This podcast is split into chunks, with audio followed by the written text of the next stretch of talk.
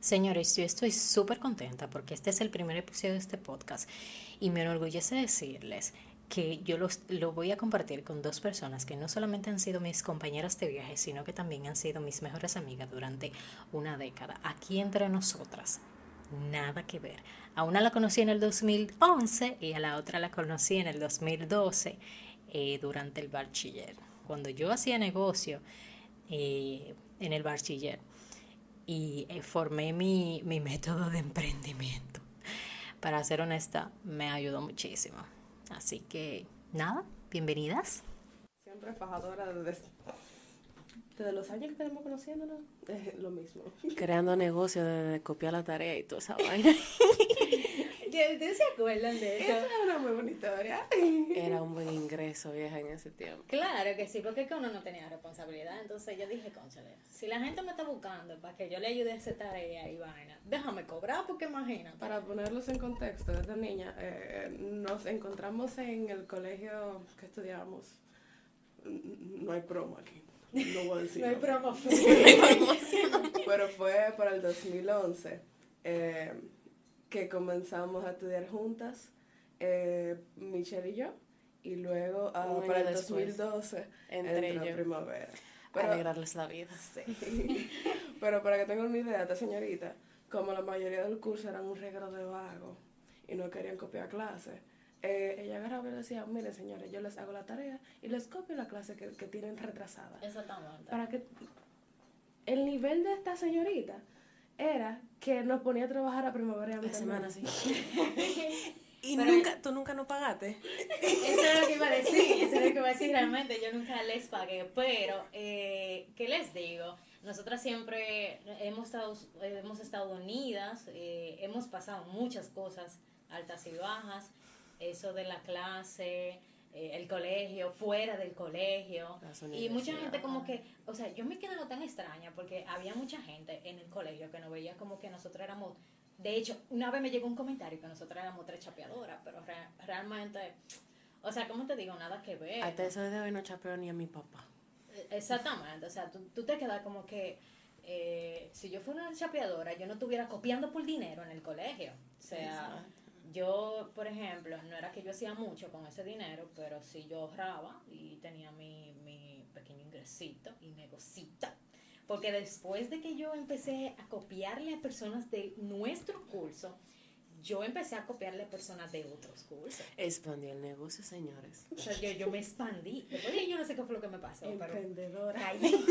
O sea, después que salimos, emprendedora, exactamente. Después que dio el 2015 que nos graduamos, yo, o sea, yo caí en bancarrota. Literal. Pero sí, en verdad, a mí me, a mí me gusta, o sea, me gusta la, la amistad que nosotros tenemos. Porque yo pose yo. Y yo digo que cuando yo no pose yo con una gente, o sea, yo le doy banda, como dice. Porque que si tú no poses tú, eh, con gente que de verdad tú tienes tiempo conociendo y que tú tienes años al lado de esas personas viendo su vulnerabilidad, sus altas, sus bajas, sus virtudes, valores, y tú dices como que eh, yo no puedo ser yo, como, como tú dices, bueno, pues me voy, o sea, me voy de aquí. Yo siento que también ustedes piensan lo mismo. Sí, o sea, tiene mucha razón. Cuando tú no te sientes cómodo con otra persona, ¿para qué sigo aquí?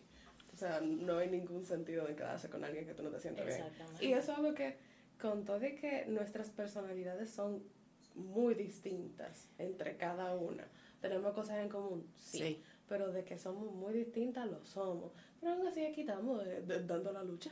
Exacto, ese es el punto. Pero yo digo como que esa mentalidad de tú ser como tú eres de verdad y no estar fingiendo con otra gente, eso uno le quiere durante todo tu proceso ya de madurez del colegio universidad. Porque yo incluso antes de entrar a, a- Ni a promo. dicho, co- dicho colegio, eh, yo era todo lo contrario. Yo quería encajar y no era yo por el simple hecho de que, ah, no me van a aceptar si yo no estoy con tal grupito. Entonces ya luego de que yo me uní a ustedes, fue que yo comencé a decir como que, ah, tú no me agradas, feliz por ti, cuídate. Exacto. Amén. Eso era lo que a mí me pasaba, por ejemplo, al- al principio. Yo decía como que, conchale, yo crecí, nací con muchas cosas, o sea, mis padres siempre me dieron todo lo que pudieron, yo no me considero una persona que eh, carecí, pero al mismo tiempo sí yo carecía de personalidad un poco cuando estábamos en el colegio porque eh, yo dejaba de ser yo, o sea, yo apagaba mi luz para poder ser feliz a otro. Y yo decía como que esa no soy yo. Y también trataba de encajar. Y cuando yo me di cuenta ya que estábamos cursando el último año, yo dije, ok, espérate, esta no soy yo. Yo necesito cambiar eso. Y cuando nosotros nos graduamos del colegio, yo no volví a tener contacto con nadie. No. Solamente con ustedes dos. Y era porque, conchale, o sea, ella, bien, ella tan cortada la misma tijera que yo. Y yo, me, yo dije, yo no pertenecía a ese a ese ambiente o a ese o a esa sociabilidad porque yo no volvía a juntarme con nadie después que salimos del colegio. Y eso, lo, eso, eso es lo que yo más adoro. Que yo dije, conchale, yo crecí como persona, pero hubieron gente real que se quedaron ahí en mi crecimiento y proceso. Sí, porque al fin y al cabo tú no eliges el grupo con el que tú creces dentro de eh, tu colegio, tu escuela, tú, tú no eliges a ese grupo de personas te lo ponen ahí. Pero al fin y al cabo, poder quedarse con gente que sí vale la pena cuando ya tú saliste, porque realmente es un proceso. El proceso de la adolescencia es un proceso complicado, muchos cambios, más cuando tú haces la transición a la adultez, que cuando ya tú entras a la universidad, que tú ya tienes 18, que tú empiezas a hablar de temas por ti mismo, y que tú puedas seguir contando con gente que sí te están aportando y que son bien. Eh, yo creo que fue de lo más bonito que yo realmente saqué de, de, de mi experiencia del colegio. Porque realmente yo fui un poco más diferente en ese sentido, porque yo nunca busqué ser eh, social con la gente o, o, encajar con otro grupo. Ay, sí, yo, me yo era la rara y ya. O yo era la sola y ya. O sea, nadie sabía, nadie sabía de tu vida vieja. Nadie, nadie sabía. Esa era otra cosa que pasaba mucho. Mis, casi mis amistades no estaban dentro del colegio o eran de otro grupo eh, de, de, de, que ya habían salido o lo que sea. Incluso. Entonces, nunca con mi grupo de, de, de, de, bachillerato, con el grupo de nosotras, nunca me llevé con nadie más que con ustedes. Exacto. Y el que no quisiera juntarse conmigo, bueno, a, adiós. Incluso nosotras, al principio, no sabíamos nada de ti. O sea, eso fue literal, después de que uno salió del colegio, que Ana María se dio cuenta como que, mierda, estas son las que se van a quedar fue que ella se fue abriendo poquito a poquito. Exacto, que no fue como que de la noche a la mañana. Exacto. De, es de mi vida. Exacto. Nosotros porque nos juntábamos, nos juntábamos, siempre estaba ahí para ella si me necesitaban, pero ya de, de abrirme, yo me abrí fue con ustedes, eh, que fue en otro nivel. El que necesitara ayuda lo ayudaba, eh, pero después de ahí... Y tú sabes que yo, por ejemplo, eh, el ambiente donde nosotras como que convivimos durante ese periodo de, de, tiempo, de ese periodo, no tan mal. O sea, la, las los compañeros de nosotras, las personas que nos rodeaban, no estaban mal. Simplemente que nosotros quizás no entendíamos que ellos, o sea, que todo el mundo tiene su personalidad diferente y todo el mundo eh, habla por, por lo que ha visto, por lo que, tanto por lo que pasa en su casa como que por lo que pasa afuera y sucesivamente. Cada quien habla con la voz de su experiencia es lo que yo quiero decir. Y como nosotros, yo me acuerdo de una frase que me dijo una, una ex compañera de colegio, no del, del, último colegio donde me gradué, sino de otro colegio, que me dijo, eh, ya cuando estábamos en el bachiller, esa persona me preguntó, mira, ¿por qué tú te fuiste del grupo de nosotros, o sea, del colegio? Y yo le dije, no, porque en ese colegio no, no me aceptaban como yo era. O sea, ustedes no me aceptaban como yo era. Y ella me dijo, eh, nosotros éramos muchachos y no sabíamos lo que estábamos haciendo. Uh -huh. Y después que yo, después que tú saliste de ese colegio, eh, yo me di cuenta de que tú eras muy buena gente, o sea, y que quizás tú no encajabas con nosotros porque tú eras un poquito diferente a nosotros, pero que eso no estaba mal. Y nosotros no lo quisimos ver así porque nosotros, muchacho al fin, ¿tú me entiendes? Entonces eso es lo que yo vi. Y yo aprendí tanto del colegio que yo dije, conchale, yo no quiero volver al colegio, pero como hay muchos que dicen, que conchale, yo quisiera volver a mi etapa de colegio pero no fue algo como que me destrozara de que o, o, fuera mala experiencia. Al contrario yo aprendí muchísimo. Y la experiencia cada experiencia educativa yo desde que entré al colegio con ustedes fue que yo empecé a abrirme mentalmente porque yo vine cerrada. Sí. Full cerrada. Yo me acuerdo. No, es que imagínate toda tu vida educada criada bajo los conceptos religiosos, que tú no puedes hacer esto, que tú no puedes hacer aquello, que tú como señorita tienes que actuar de cierta forma, que tú no te puedes... a mí incluso me decían que no, porque las uñas tuyas tienen que ni siquiera esmalte transparente, que los colores solamente son azul, negro y blanco, que tú no te puedes reír a cacajada, que tú tienes que ser delicada. Y venir a un colegio supuestamente Que todo era lo católico, contrario. Sí. que hasta yo veía parejas agarradas de la mano en, en recreo y yo me quedé asombrada y yo, aquí se acepta eso. Y yo, ya yo veo que aquí yo voy a aprender bastantes cosas y así mismo fue.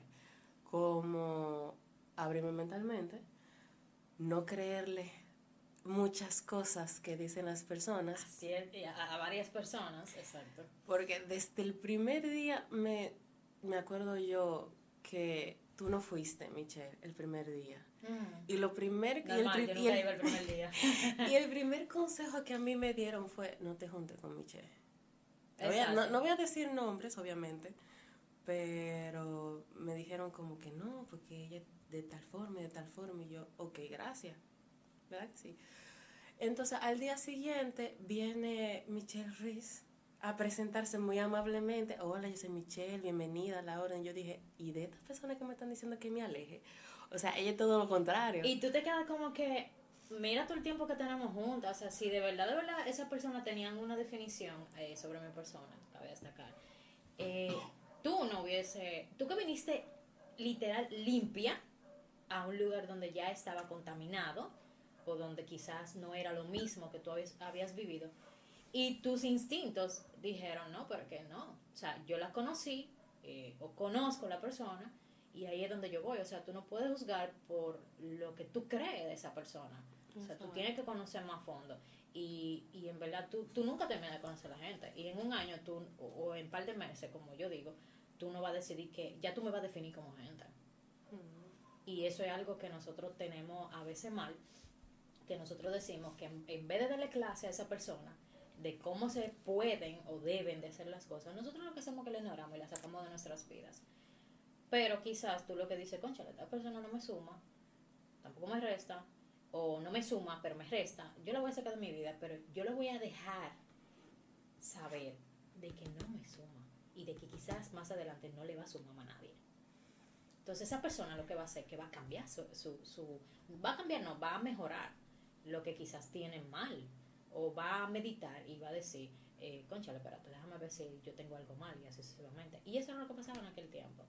Pero realmente eso nunca me definió como persona. Eh, cabe destacar, o puedo decir que siempre he sido una persona segura. A mí muchísima gente, al igual que a ti, me dijeron no te juntes con Ana María, no te juntes con Primavera, porque Primavera es bipolar, porque Ana María... El diablo. Sí, o sea, O sea, y ahí viene mucho lo que mencionaste ahorita. Eh, es un tema mucho de crianza. Eh, era un colegio siempre considerado el, el de mayor estatus de, la, de esa ciudad en ese momento. Eh, ahora mismo no, no sé qué tan valorado sea, pero sí. Eh, entonces, muchas de esas familias, muchos de esos muchachos tenían una crianza quizás no como la de nosotros, que éramos mucho más sencillos, gente más tranquila, eh, más humilde. Uno no sabe, como tú mencionaste ahorita, por qué estaba pasando esa gente, que después nos enteramos de muchas, muchísimas cosas en un futuro. Pero sí, mucho de eso tiene que ver con, con lo que venían de, de casa, con lo que venían eh, de lo que habían pasado, lo que le decían en su casa también, de que no te juntes con fulano, quizás porque la familia... que a mí de me lo llegaron a decir, vieja. O sea, mi mamá me llegó a decir que no me juntara con fulano. Exactamente, entonces eh, ahí pasa mucho eso, que vienen ya intoxicados de- desde casa, por decirlo de alguna manera. Entonces, eh, la vida está llena de etapas y considero que eh, la- esa etapa que vivimos del bachillerato principalmente, que es donde uno forja más su, Personalmente. eh, su personalidad y también empieza a saber juzgar mejor a la gente, es donde ya uno mismo toma la decisión y dice, conchale, me dijeron esto, pero realmente esta persona no me parece así. Realmente se parece más a lo que yo quisiera de un amigo. Y al final eso fue lo que nos pasó, que por más que dijeran, por más que hablaran, eh, siempre tuvimos una identidad demasiado única cada una. Nos elegimos. Eh, O quizá, no, o o no tanto eso, quizá tú no eras la persona que esa persona quería que tú fueras. no, eso es otra cosa. Que pasaba mucho que en- precisamente por el, el tipo de, de crianza que tenían, ellos querían clones. O, o querían alguien que siempre estuviera ahí como un perrito. Pues tú, Cosa- eres, tú eres original y tú no eras nadie. Cosa que a pesar de que éramos muy diferentes, en eso sí tenemos algo que, se- que nos parecemos, que es que no nos dejamos de mucha gente. O no nos dejamos de nadie, por decirlo así. Y creo que eso también fue algo que, no, que no, nos llegó a unir. Porque cuando comenzaron, llegó una etapa fuerte que nosotras como grupito eh, eh, comenzaron a tirarnos fuertísimo. Honestamente, ustedes fueron las que recibieron los chismes porque es que yo nunca escuché nada de Es nosotras. que tú estabas más aérea. sigo, sigo aérea, honestamente, porque yo, yo creo que en este, en este episodio yo me voy a enterar de varias cosas que yo no sabía. No, pero sí, eh, sí pasaba mucho que llegaban a decir cosas fuertes de nosotras eh, y era simplemente porque no nos dejábamos de, de esa gente. Por ejemplo, yo no sabía que a mí me decían que yo era bipolar. Sí, vieja. O sea, Pero, o sea, ¿en qué sentido esa persona me consideraba bipolar? O sea, Noche de revelación. hashtag no confesiones. Porque realmente tú siempre estabas como que. O sea, yo lo veía así, porque a mí nunca me dieron explicación porque yo, yo era tu amiga, pero sí lo llegaron a decir. Gracias. Gracias. ¿Tú le quitaste el...? No, estaba conectado. Gracias. Yo creo que se desconectó de aquí abajo. Me voy a tico. Verifícame. ¿Qué? Pasó lo Lo siento, primo. El gatico pasó los primeros 10 minutos en los pies míos. Eh, pues bien, entonces, no. Lamentablemente, para aquel entonces, nosotras no. Eh, como nosotras, o sea, como le seguía diciendo, realmente fueron etapas que uno, como que, como dije anteriormente, adquirió conocimiento. eh, vuelvo y reitero, no digo que, no juzgo a esas personas, no digo que estaban mal. Eh, son momentos de que uno, por ejemplo, eh, yo lo tomé como crecimiento, porque a la hora de yo salir, de yo graduarme de bachillerato, yo dije, conchale, yo tuve experiencias muy buenas. Eh, con lo que yo no me pude llevar o con lo que no me pudieron sobrellevar, lamentablemente lo siento eh, por hacer de sus vidas en el bachillerato un caos o, o- o- un mal rato, pero yo sí me la pasé bien. O sea, yo me la pasé bien con las personas que realmente querían tener mi presencia. Ustedes dos, por ejemplo, y hay otras que no voy a mencionar, que sí en verdad decían, conchale, vale, después que yo te conocí, o sea, tú eres súper heavy, tú eres súper nice, y me decían lo mismo de ustedes dos, o sea, me decían Ana María, yo conocí a María, Ana María, yo conocí a Primavera de Fondo, y la primera que me dijo eso fue una persona que yo defendí en el aula, y me siento orgullosa de hacerlo, no tengo ningún problema. Pero la defendí porque también ella en un momento pasó por eso. Y más Primavera y yo empezamos a conocerla y ella me dijo a mí, conchale, yo no sabía que tú y Primavera eran tan buena gente. Yo sabía que Ana María sí porque tenía años estudiando con ella, pero como con pero nunca compaginé con ella. Pero de ti de Primavera, o sea, ustedes son prácticamente nuevas en el colegio, eh, a diferencia de la gran mayoría. Y, o sea, conchale, ustedes son bien, ustedes son heavy, ustedes son nice. Y esa persona, yo me quedé como que, por lo mismo, yo no la juzgaba, pero sí decía, mira, que esa tipa tiene que estar mal. eh, por esto, esto y aquello. Pero después que yo la conocí, yo dije, hasta yo misma cambié mis expectativas hacia ella. Yo dije, o sea, este tipo es bien, este tipo es súper chula. Y eso fue lo que, para mí, para mí, para mí, eso fue lo que la mayoría, incluyéndome, nos faltó. O sea, conocernos a nosotros mismos. Y, y llegar como que a una etapa de la madurez, porque ya saliéndonos un poco del tema de lo del colegio, cuando ya nos graduamos, eh, yo no seguí la vida de las personas que me rodearon durante el bachiller ni la básica, pero eh, yo me daba cuenta más o menos por eh, ciertos comentarios o ciertas cosas que yo veía así como que de un pronto cuando yo, después que yo me gradué, que me mudé para Santo Domingo, que después iba de visita a mi ciudad natal Moca, me daba cuenta de ciertas personas que todavía pertenecían a ese pasado. Y yo como que, concha, le vale, ¿cómo así?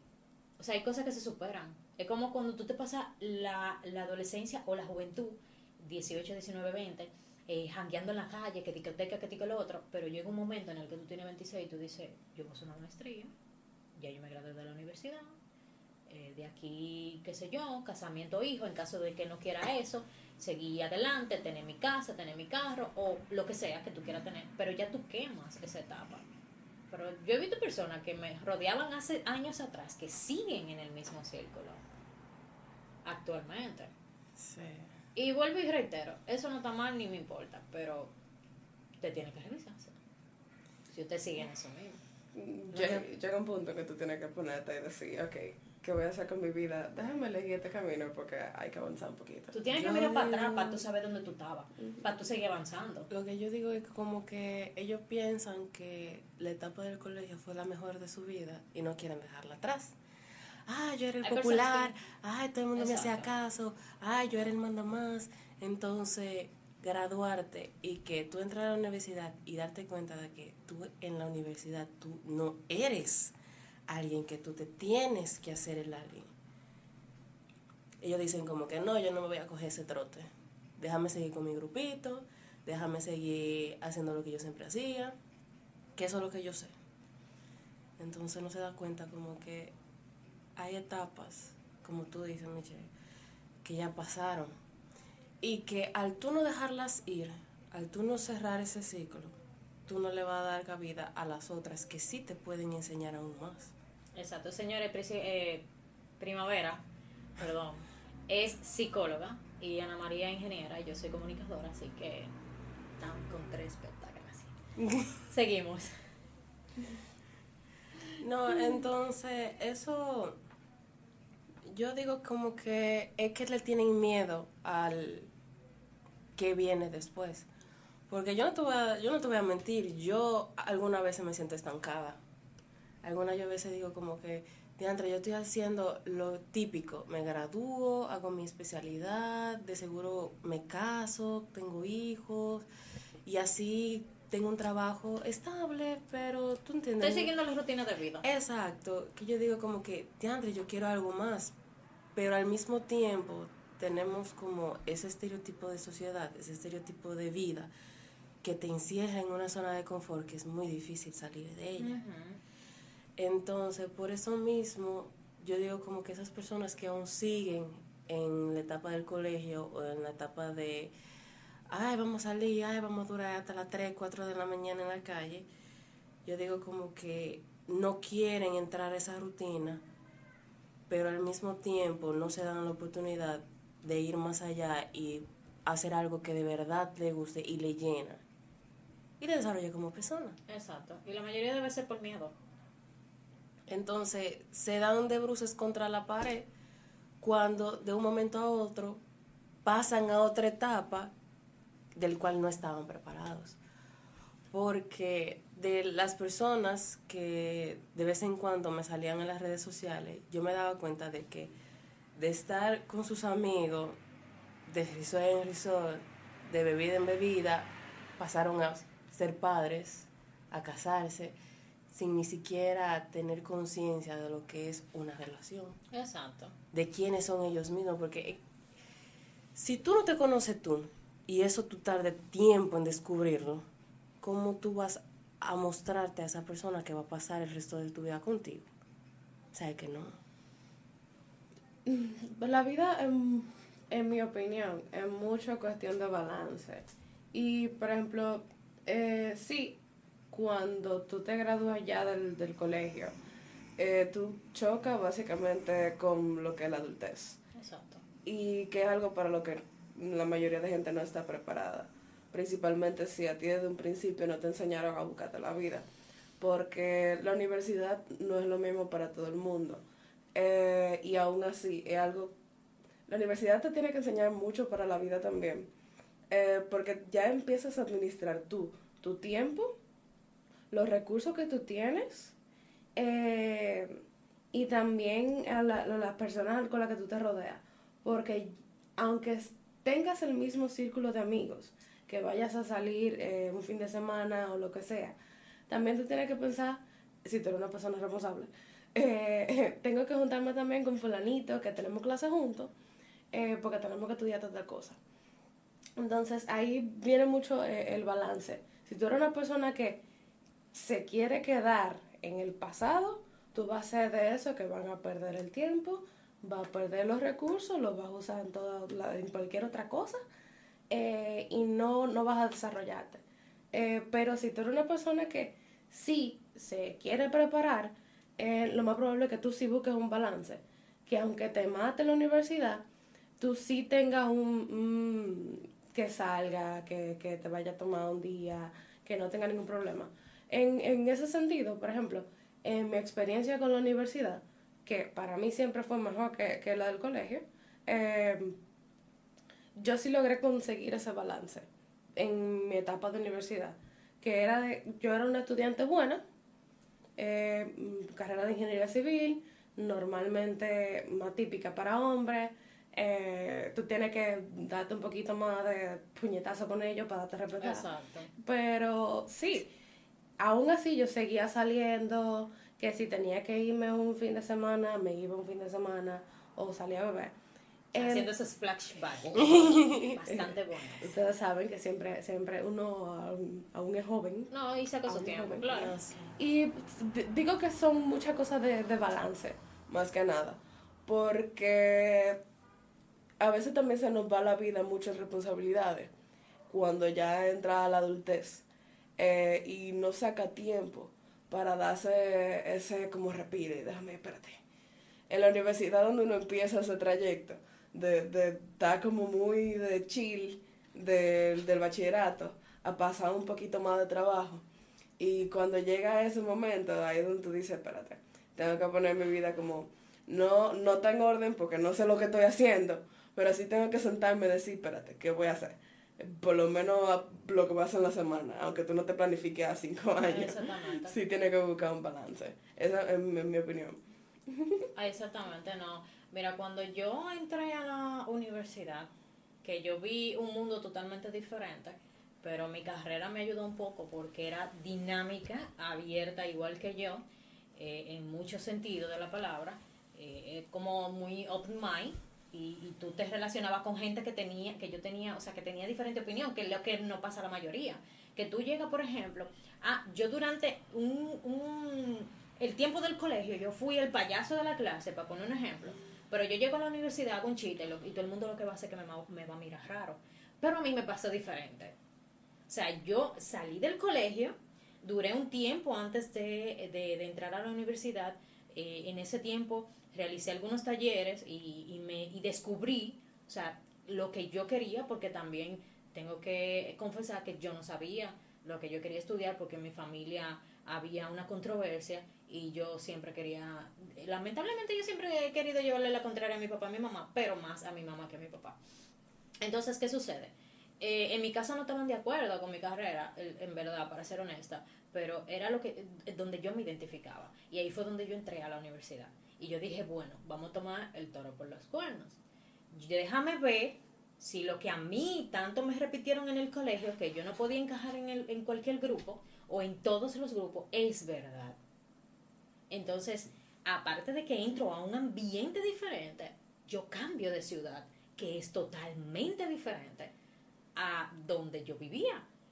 Porque es más grande, hay personas diferentes, y diferente cultura, porque aquí en Santo Domingo no solamente habemos personas de Cibao, sino que también del sur, del este, sur profundo, y así sucesivamente, que tú dices, conchale, tú chocas con muchísimas personas. Pero en mi caso no pasó así.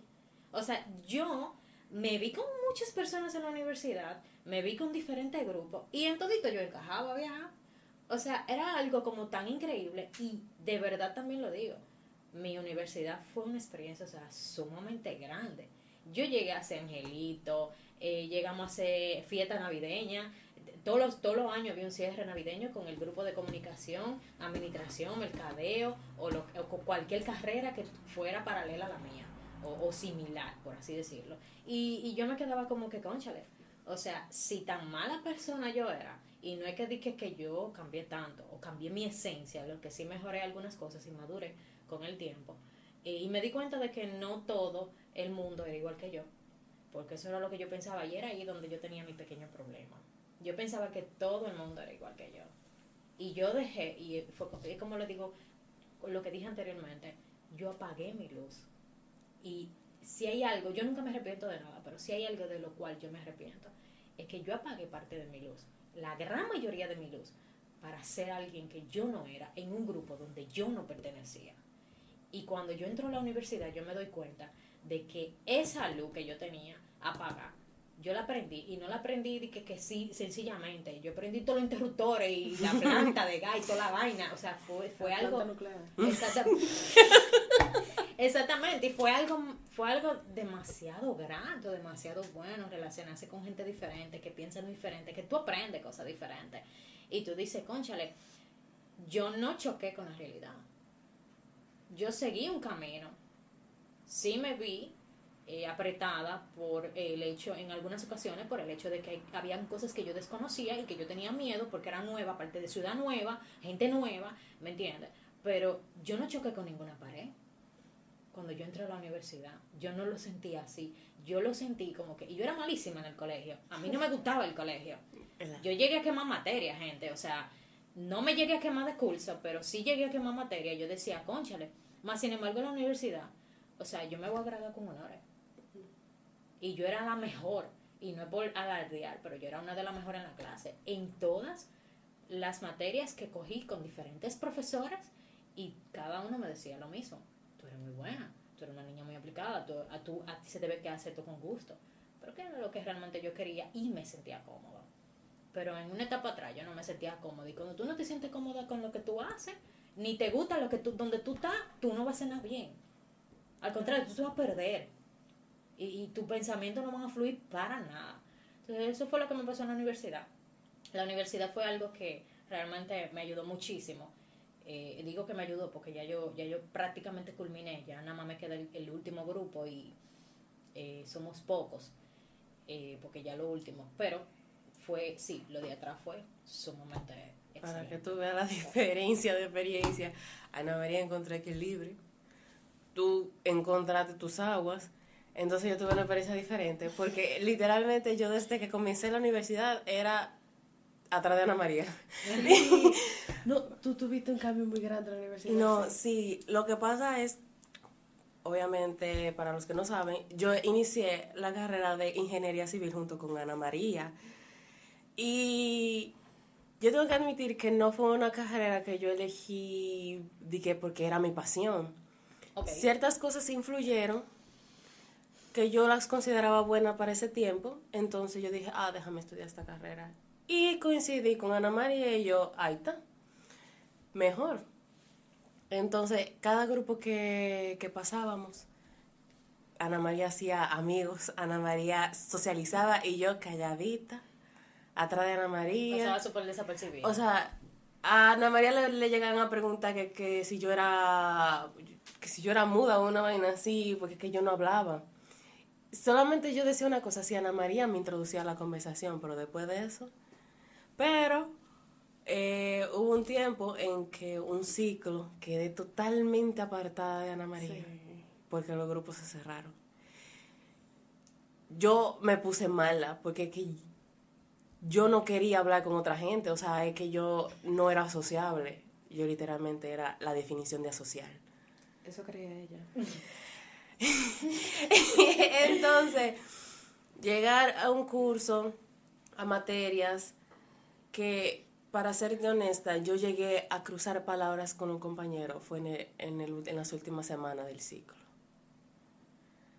A ese nivel. Y era porque me decían como, ¿cómo te fue en el examen? Y yo, ah, yo siento que me fue bien. A ese nivel. A ese nivel. Yo siempre me sentaba adelante, siempre me sentaba que el profesor me veía, que yo estaba pendiente, que, pendiente a, la, clase y ya, eso era todo. Yo entraba, cogía mi clase y me iba. No cruzaba palabras ni mirada con nadie. Hasta que llegó una etapa en que yo no me sentía bien con la ¿Qué carrera. pertenecías? Me iba bien en la carrera, sí. Porque tú siempre fuiste una persona aplicada.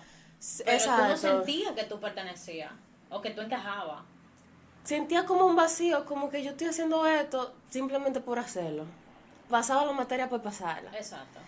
Entonces, para ese tiempo yo dije, ah, déjame eh, intentar hacer el, el cambio, como irme para Sí, afuera a trabajar. Y yo me acuerdo que fue... El intercambio. fue- El intercambio. y yo me acuerdo que fue, o sea, súper drástico para ti. Y no solamente súper drástico, o sea, tú estabas como que de... como... como Yo estaba perdida. O sea, exactamente, tú estabas desequilibrada. No, y viene de lo mismo de la parte de la crianza, porque realmente tú fuiste la que te criaste más conservadora, Mm, sí, eso es cierto. totalmente conservadora. En Y comparación. viene lo, Exacto. que, viene lo que hablábamos, lo que yo le estaba mencionando ahorita, que es que en bachillerato te asignan gente y tú estás con esa gente por cuatro años pisados. En la universidad es muy distinto, porque te cambian la gente. A cada Diario rato. tú Y, ves. y es lo que estábamos hablando ahorita también, que tú, diferente gente, tú aprendes diferentes cosas y tú dices, conchale, en el, en el cuatrimestre pasado yo aprendí esto, pero yo me acuerdo que sí, o sea, yo te vi demasiado, o sea, como en un desbalance Pero fui. a la hora de tú hacer un, no a la hora de tú hacer el cambio, a la hora de tú tomar esa decisión. Entonces, De yo aceptar y decir, yo necesito cambiar esto. yo nunca te lo pregunté realmente, pero fue, de, de- fue difícil, o sea, debió de ser difícil, Claro, emocionalmente vieja. hablando. Porque que yo soy una persona que sobrepiensa demasiado la cosa. Pero fui.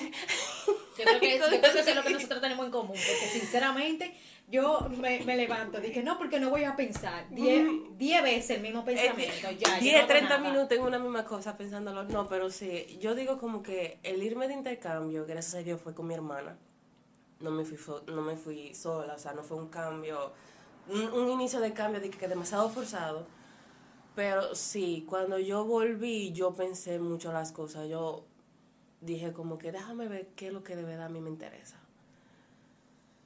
Y ahí estaba entre la carrera de psicología y la carrera de psiquiatría. No me iba a atrever a estudiar medicina. Yo respeto a la gente que estudia medicina, pero yo no me Pero- voy a aguantar esos años. Exacto, si tú sientes que no lo tuyo, no lo tuyo. No, es que, no- es que no. Yo veía a mi hermana pasar trabajo, bueno, desde, desde mi mamá, porque también estudió medicina y yo ayudaba a mi mamá con la tarea. Y yo creo que eso me marcó, porque que yo hacía la tarea de mami era de mala gana. Entonces yo decía, no, yo no me voy a meter a, a medicina. Entonces yo investigué más a fondo y dije, ah, mira, si yo estudio psicología, especialidad en psicología clínica, yo voy a trabajar en lo que yo quiero sin necesidad de estudiar medicina. Exacto. Por ahí me fui. Actualmente sí estoy haciendo mi maestría de psicología clínica, o sea que estoy cumpliendo prácticamente lo que me he propuesto. Pero yo digo como que fue la mejor decisión de mi vida porque es que la psicología me cambió de una forma, no me cambió, sino como que me hizo dar cuenta de quién soy yo. O sea, tú necesitabas esa transición en tu vida. Óyeme, para eso, incluso al inicio de la carrera, Ana María es testigo que incluso me llegó a esperar afuera del, del aula y veía como que los profesores preguntaban algo y ella sabía que yo sabía la respuesta y me decía, Primavera, habla, Primavera, di algo y yo no decía nada. Por eso mismo, porque que aún yo tenía como que ese encierro de que, espérate, no quiero decir algo incorrecto, aunque yo sabía que estaba Que correcto. estaba correcto. No, para que tengan una idea, es que primavera es la más aplicada a nivel de, de, de clase así, organización. Y valores. En ese sentido, la más aplicada de que cuando le dio por una materia, es que se va a aprender la materia, no importa si le guste o no. Ahí estoy yo. Porque eh, eh, la tres, eh, siempre fuimos buenos estudiantes las tres. Lo que pasa es que, por ejemplo, Michelle y yo, eh, si la materia ya no nos gustaba, era ay, no. No, y, y no, Ah, y ¿no? yo lo cogía más chile, realmente. Exacto. Principalmente, chile. principalmente en el colegio. Pero, por ejemplo, cuando yo estaba en la universidad, ya las materias de mi carrera, No, yo que- la cogía más chile. no, claro. Donde yo más me esforzaba, eran, eran materias que yo no, no tenía nada que ver con mi Y que carrera. al fin y al cabo, mira, las tres pasamos por la, la carrera. No, sí nos, nos fajamos con los que nos gustó, que fue por en, en el caso de psicología, yo ingeniería civil, en comunicación. Y las tres nos graduamos con honores, haciendo lo que nos gustaba. Exactamente. Entonces, fue, es más por eso, porque ya el enfoque es muy distinto, porque ya en algo que tú quieres dedicar tu vida, o algo en lo que tú ya te sientes que, no, aquí yo me puedo desarrollar. y, y, y abrirte así. Como, como... Exactamente. Sí, pero ¡Fua! Lo que pasa es que incluso en lo que, en lo que a uno le gusta, por ejemplo, en el caso mío, al ser algo que yo quería, al ser algo que a mí me gustaba, yo quería hacerlo aún mejor. Y eh, ahí es donde está, ahí es donde radica, radica el punto, o sea que cuando tú quieres hacer, cuando tú quieres hacer algo que te gusta, o cambiarte para algo donde, que, que te gusta, y tú lo quieres hacer bien, ahí entra como que hay una línea muy delgada entre hacerlo bien y el miedo, y hacerlo bien y el fracaso. Porque tú dices, si yo no lo hago bien y fracaso en algo que a mí me gusta, o sea, voy a estar mal. Va a haber un desequilibrio ahí, entonces. Exactamente, va a haber un desequilibrio emocional, emocionalmente hablando. Pero el- lo que yo siempre digo es que hay que arriesgarse. Hay que arriesgarse. O sea, literal, yo estoy aquí y las personas que me conocen que me dicen, ¿tú tienes familia aquí en Santo Domingo? O sea, no, yo no tengo nadie más que mi familia que construí eh, en base a mis emociones, gracias. Eh, y la gente me dice, "¿Y ¿cómo tú te adaptaste? Pero cabe destacar que yo no vine aquí por alguien o por algo. Bueno, sí vine por algo, vine para crecer, pero no vine por alguien. O sea, yo vine sola prácticamente, adaptarme a una ciudad nueva, eh, adaptarme a un ambiente nuevo, sacar de abajo, Guayama y Yuca, muchísimas veces me quedé en el 27 con rotonda, no se sabe dónde, pero yo dije, conchale, esta es una experiencia que yo tengo que sacarle el jugo y tengo que aprender de ella. Entonces, ahí es donde radica el miedo, o, entra el miedo y, y, el miedo a, que tú no, lo vas a hacer mal o a, o a fracasar o a qué dirán o lo que sea, donde tú dices, conchale, yo estoy haciendo algo que me gusta en la ciudad o en el lugar que me gusta, pero yo tengo miedo de fracasar. O sea, si me va mal, ¿qué hago? No tengo para dónde lanzar. Entonces, a ese miedo es que uno se obsesiona. Yo me obsesionaba. Hay- Habían compañeros que, que decían, pero ¿por qué que tú te esfuerzas tanto si tú eres buena? Y yo, mire, como yo ya había dicho, yo sobrepienso demasiado las cosas. Entonces, yo hago los planes. Yo desde que inicié psicología, ya yo sabía que yo de una vez me iba a meter a psicología clínica. Tenía mis planes de dónde yo quería trabajar, qué eh, negocios de, empre- de emprendedora yo quería montar. Pero para eso yo necesitaba una base. Exacto. Entonces, ¿con qué yo empiezo? Graduarme con honores. ¿Y cómo yo me gradúo con honores? Esforzándome en la clase. Exacto. No, y que tú, por ejemplo, te desarrollaste porque tú encontraste lo que a ti te gustaba. Las clases a mí no Porque me en parecían ingeniería duras. civil tú no ibas a pensar, yo iba a hacer una especialidad, eh, iba a tener Ah, no. mi proyecto de emprendimiento. No. eh, porque No, ella no era, lo iba a hacer. Exactamente, No, no porque no era algo que te fluía. Y en verdad, yo me siento súper orgullosa de que tú hayas cambiado eh, esa forma de pensar y esa forma de ver las cosas. Y también de que tú hayas cambiado de carrera, porque, o sea, vieja, es difícil. Tuve un título en la pared, Primavera Martínez, graduado en Ingeniería Civil. Y que no te decís, eh, yo no soy esa. Mm. O sea, ¿quién es esa que está ahí en la pared colgada? Y es, y es algo que, que también conlleva o, o te lleva a pensar de que años de mi vida desperdiciados. Ya, porque hice lo que no me gustó o lo que no me gusta. Eh, ¿Qué, qué yo voy a hacer con ese título pegado en la pared? ¿Y qué yo voy a hacer con el summa cum laude que dice ahí? Una Que aunque tú declaración. le puedas sacar provecho, tú no te sientes lleno. Porque no es que tú querías. Pero más sin embargo, ahora tú te estudiando lo que te, bueno, estudiaste lo que te gustó, estás haciendo una especialidad a raíz de lo que te gusta y tú dices, conchale, me siento bien. Y, y mira como tú piensas en un proyecto futuro. Y eso es lo que yo digo, o sea, la gente debe de enfocarse en lo que le gusta. Y hay mucha gente que a mí me han dicho, di que no, porque la vida no está tan fácil como para que tú pienses en lo que te gusta. La vida es, tú tienes que fajarte, tú tienes que, pero es que tú te tienes que fajar en lo que te gusta. No es que tú no te... Y entonces cuando tú encuentras lo que a ti te gusta, tú no vas a tener tampoco la energía para, si Es si te enfocaste en gastarla en lo que no te gusta. Porque la gente te dijo que eso, eh, que trabajo trabajo, que vida es vida, que familia es familia, que, o sea, no. No. Y la vida no se puede tomar tan a la ligera, o sea, tú, no, tú sabes de hoy, pero no sabes de mañana. Créeme que yo he estado en trabajo que a mí eh, no tiene nada que ver conmigo. Ya van dos que tengo que digo como que quiero salir de aquí. O sea, a mí No. me ha pasado también. Y eso, ahí hay una cosa. Cuando tú quieres lograr algo, tú vas a agotar todos los medios posibles para llegar a ese algo. Al fin y al cabo, lo que hemos pasado ha sido simplemente para llegar al objetivo que queremos. Y mira, no importa si, si es por universidad o no, si tú no quieres estudiar en la universidad, consejo para cualquiera. Lo que tú quieras hacer, aunque sea con miedo, hazlo. Que el miedo te sirva de impulso. Porque que al fin y al cabo, eh, es mucho mejor tú hacer las cosas aunque tenga miedo, que después quedarte con esa espinita el corazón de que Debí de yo pude, hacerlo. haber, yo pude haberlo hecho. Y me pude, me haber dado bueno o buena. Y hay mucha gente que lo piensa así, que hoy en día están haciendo algo y dicen, eh, eso no es lo que yo quiero hacer, pero ya yo tengo cinco Oye. años en esto. Algo que a mí me enseñaron desde pequeña y por eso que siempre me he mentalizado así de que tengo miedo, bueno, vamos a hacerlo, porque si tú quieres ser zapatero y tú lo ves como, no, esto no me vale la pena, olvídate de eso, simplemente enfócate y trabaja, prepárate para ser el mejor zapatero. El punto es que tú aquí le vas a dar, eh, a todo el mundo lo vas para acá, tú vas a ser el mejor mamacita. zapatero y ahí es donde tú vas a ver eh, el producto y tú vas a cosechar tu éxito. Cuando tú te fajas y tú quieres ser lo mejor, aunque sea algo de lo más común, que hayan 500 personas vendiendo empanadas, pero la tuya es la mejor empanada. Exactamente, que, que tú lo haces, por ejemplo, Fájate eh, para tú eso. lo haces tú, tú lo haces porque te gusta y, y el brillo no. O sea, Y- el brillo opaca la, la luz de la calle y la luz de cualquier de cualquier lado, porque tu brillo, eh, donde quiera que vayas, si tú lo haces con, con intención de que, de que eso es lo que a mí me gusta, de que eso es lo que yo debo de hacer, tú vas a llegar loca a de este y tú vas para acá todo el mundo ahí.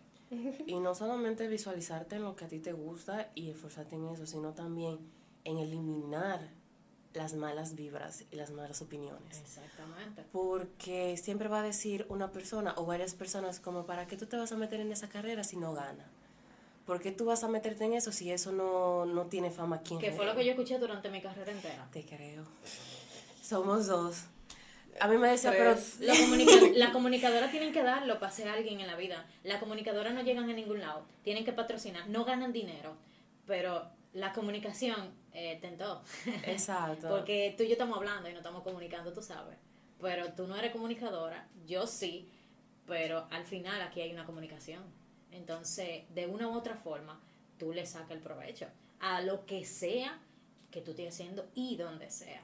Y no es que diga que, por ejemplo, a mí siempre me decían, cuando yo me preguntaban, ¿qué tú, ¿qué tú estás estudiando? Y yo, comunicación. Ay, pero la comunicadora tienen que darlo para ser alguien en la vida. Tú no a ser presentadora de televisión. Hermano, si usted no sabe qué es la carrera que usted está mencionando o qué conlleva o qué esa carrera tiene eh, anexo, no hable, no opine, porque la comunicación no está en los medios nada más. Es muy amplio. O sea, el, el, el, el- campo es muy amplio. Exactamente, el campo es muy amplio, tiene muchos factores, tiene muchas cosas buenas, también tiene cosas malas, pero es lo que te digo, es la carrera más diversa y más amplia y que todo el mundo puede hacerlo sin necesidad de un título universitario. O sea, pero a mí no me venga a decir que porque yo estudio comunicación, yo tengo que ser una presentadora X de televisión o una, o una, una eh, persona que trabaja en la radio. No, porque el- la comunicación no es lo medio. Comunicación es una palabra muy amplia. ¿Cómo pasa nada más de medio? No, ahí vamos a otra cosa, medios. Estamos hablando de que puede ser eh, audio, como lo estamos haciendo ahora, visual. Eh, tú puedes comunicarle a la gente audiovisual. A través de imágenes. Tú puedes usar, hacia- hacerlo frente a la cámara, detrás de la cámara. Tú lo puedes hacer con edición. con No, y que sea medio no vamos, ahí está producción, postproducción, está maquillaje, está dirección, está lo que sea. O mil sea, cosas. Todo comunica un mensaje. no necesariamente tú tienes que estar delante de una cámara para tú ser comunicadora o comunicador. Y que no todo el mundo quiere estar enfrente de una cámara. No, porque por ejemplo en mi caso, yo estudié comunicación y yo digo que eso es lo último que yo haría, estar delante de una cámara. Yo puedo, ser- yo puedo estar en la radio, pero me, me, me choca un poco el ser presentadora de televisión. Ya yo viví la experiencia y de verdad no me gustó. Y a raíz de esa experiencia yo dudé de mi carrera y de mis habilidades y capacidades.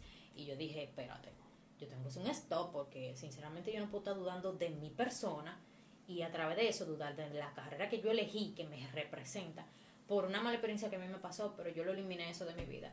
Y dije, ok, cada experiencia educativa, aunque sea positiva o negativa, pero yo dije, a mí no me gusta la cámara, a mí me gusta detrás de cámara, o sea, dirigir, producción, la publicidad, la creación de contenido, o sea, ahí es donde yo fluyo.